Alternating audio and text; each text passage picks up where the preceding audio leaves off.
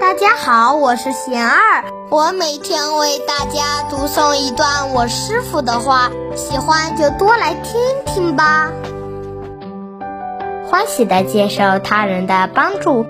我师傅说，欠人情的心态，感恩心少而不安更多，因为担心自己将来还人情的麻烦，无形中把人与人之间的关心、帮助当做了交换。这是一种自我包裹的表现，接受他人的帮助，不要当做欠人情。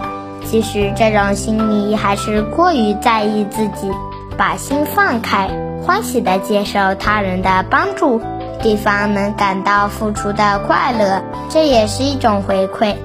进一步把这种温暖传递给更多的人，则是更好的感恩。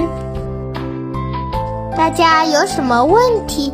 有什么想问我师傅的，请给贤儿留言，贤儿会挑选留言中的问题，代为向师傅请教，然后在今后的节目中回答哦。